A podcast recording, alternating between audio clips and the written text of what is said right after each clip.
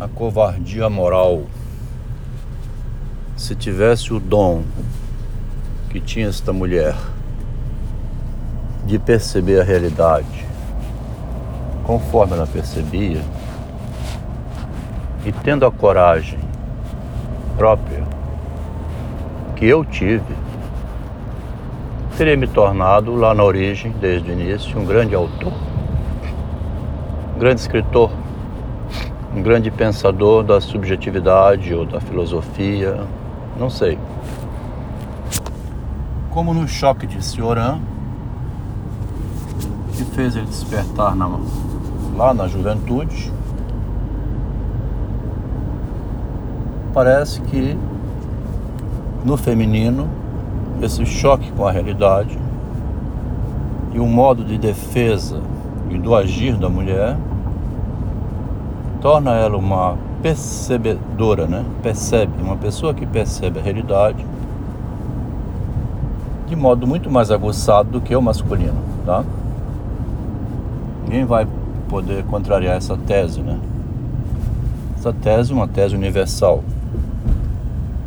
O feminino, por sua constituição, por sua necessidade de defesa, de autoproteção e de recorrer à proteção dos demais, a fragilidade da mulher faz com que ela tenha uma percepção muito mais aguçada da realidade. E associado a isso vem uma vem a covardia moral, que é não deixar explícito seus modos de defesa, esconder como se defende, para não ser pega, né? É muito interessante esse estudo do narcisismo, quando considera esses diversos vieses pelos quais venho entrando para expor a ideia há muito material, né, muita abertura para a filosofia do narcisismo, porque ela nunca foi explorada. Iniciou com o livro A Cruel Filosofia do Narcisismo. Voltando então. O estudo da Lígia Fagundes Teles, que numa reportagem de 1956, né? Tem que ver aqui qual é. Ela diz dizem dela, né? E ela era, nesse momento ela estava com 40 anos, ia fazer 40, era de 18, em 58 ia fazer 40. Ela tinha 38 anos de idade quando saiu essa reportagem que ela leu, né? E que diz na reportagem que quando tinha 5 anos de idade ela entrou na igreja para roubar cera para fazer os brinquedos dela. Com o passar do tempo, ela roubou a cena, né? E agora, após a morte, ela roubou as atenções. E rouba a minha atenção, que estou investigando a Lígia usando o método do narcisismo, que é o método do ter sucesso na vida, né? Como é que eu faço para ter sucesso na vida? Esse método nunca foi estudado antes, apesar de ser bastante banal. Né? Chega a ser simplório, fácil demais, como disse um colega,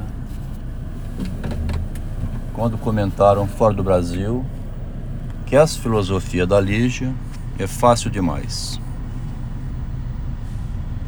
Então, a Lígia Fagundes Teles, nós estamos estudando pelo narcisismo. Estudar pelo narcisismo do autor é uma forma totalmente nova de compreender as obras. Foi ensinado por Freud quando introduziu o narcisismo na psicanálise em 1914. O autor é um narciso que escreve como escreveu o vídeo em Narciso e Eco. Quem morre afogado no lago é o leitor que não compreende a intenção de Ovídio, que era de se tornar imortal. Tornar-se imortal é o propósito dos autores e foi também o propósito de Freud, confessado por ele mesmo em Carta Flias de 1900. Facilita demais a compreensão de qualquer obra estudá-la pelo narcisismo do seu autor. A obra de Lígia Fagundes Teles está sendo investigada baseada neste método. Enquanto construía as tramas do narcisismo dos personagens, Lígia mostrava sua habilidade em compreender o jogo do empoderamento do narcisismo, e assim se tornou a escritora número um do Brasil. O narcisismo é o sucesso e também o fracasso humano em seu desejo de se mostrar superior. O interessado em fazer parte do grupo de estudo do narcisismo, né, o grupo de pesquisa do narcisismo, pode contactar pelo WhatsApp 27 99989 5301.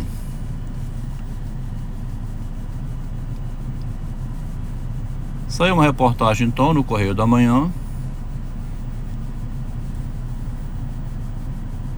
que diz assim: um dia, tinha cinco anos, entrou na igreja do sertãozinho, como todas as tardes, a fim de roubar cera para fazer bonecos. A Lígia, então, descobriu a maneira de fazer as artimanhas da linguagem literariamente e nessa reportagem do Correio da Manhã diz que ela leu todas as obras de Machado de Assis, leu Edgar Allan Poe, leu bastante. Ela foi aprender com os leitores, com os escritores, né? Como passar pelo verso o que ela pretendia. Passou-se a si mesma pelo verso, tornando-se imortal. E nós investigando o processo pelo qual ela fez isso. Voltando ao início.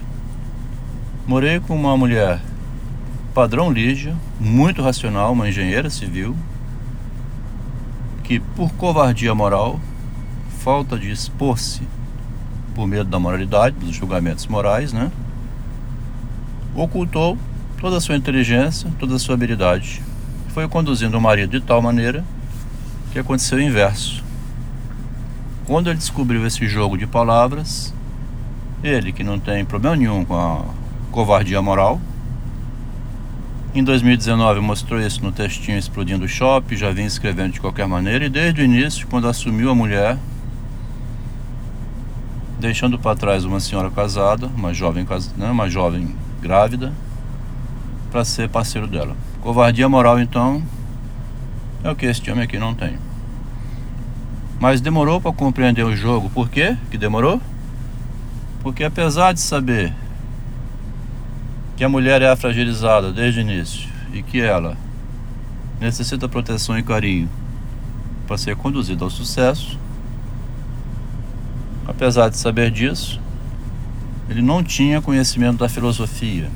Já dito antes aqui, né? Aos 17, 18, 20 anos de idade, eu faço com meus filhos também isso. Vou empurrando eles para o quê? Para a universidade, para o diploma, para o trabalho, para ter uma família. E não seria diferente. Toda pessoa nessa idade pensa isso. Poucos são aqueles que estão numa atitude superior de observar o mundo com um olhar metafísico. Esse que, tinha, que tem essa, essa capacidade desde o início observar metafisicamente a realidade, se tornam os escritores ou despertam, como despertou Cioran, para a escrita. Então, esses que se tornam, que têm essa visão acima, né, que são as mulheres em geral, né, tem uma visão eles chamam visão 360 graus que a mulher tem, né? Ela vê em todas as direções. E a Lígia utiliza o tempo todo aquilo que negam em Machado de Assis que é o olhar de cigana de Capitu. Em muitos lugares, a Lieja utiliza esse olharzinho que vira para um lado, vira para o outro para observar toda a cena sem nem mexer a cabeça. Essa percepção da realidade que a Lilia mostra no conto, nos textos dela, é o que fez dela uma mulher superior. A covardia moral não se abateu sobre ela, né?